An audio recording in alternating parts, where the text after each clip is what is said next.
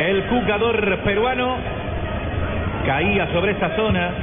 Y entonces se falta para cobrar Víncula. El número 17. Conectaron arriba. Tiene que venir al otra vez por allí. El arquero Jefferson.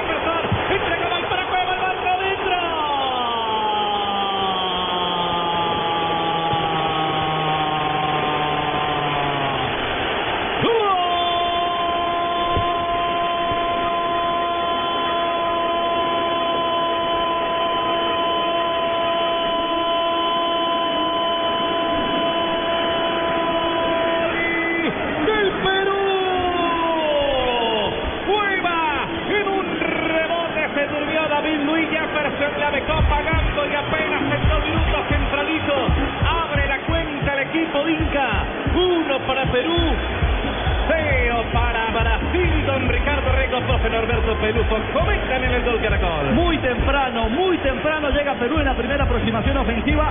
Todo el valor para Paolo Guerrero, que es el hombre que pelea la pelota, el que gana la posición y en ese balón dividido parecía de fácil control o para David Luis o para el arquero Jefferson. Al final, el arquero del Botafogo, Jefferson, remató, despejó de manera leve y le dejó servido todo el panorama, toda la posibilidad a Cuevas de la Alianza Lima para marcar y poner arriba a Perú. Otra sorpresa, Y Perú bien- gana en Temuco. Y bien temprano, y no es producto de ningún dominio, no es, no es producto de ninguna elaboración, es un pelotazo y una equivocación garrafal entre David Luis y el arquero, que quiere rematar con su pierna menos hábil, se la deja a Cueva para que claramente pueda rematar al arco y se vaya arriba. Vamos a ver qué pasa ahora, qué, qué hace Brasil y qué hace Perú en estos momentos para, sobre todo Brasil, que es el que tiene que empezar a remontar el resultado. Brasil con la pelota la viene dominando William. Parte de su pantalla para distribuir el juego. Lo hace mucho más abierto en la zona posterior. Para que venga David Luis.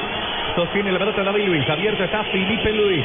Por la zona inferior para venir a tocar el balón. Saliendo con Neymar. Intentaba vincularlo. Dejó en el camino. Pica Neymar. Sobre la banda. Pequeñito estaba Tardelli. Tuvo que aparecer Tardelli. Desde atrás aplicó el freno. La tiene todavía Neymar. Se junta desde la mitad de la cancha. No hay nadie quien se le destape. Carretea mucho.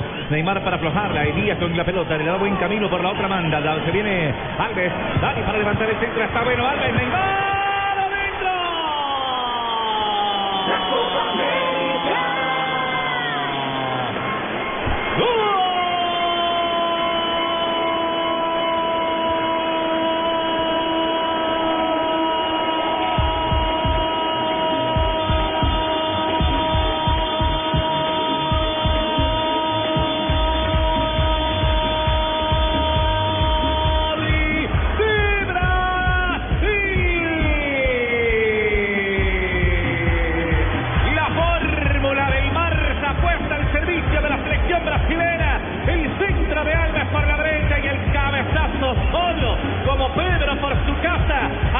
Apareció Neymar para concretar el empate en cinco minutos. Brasil 1, Perú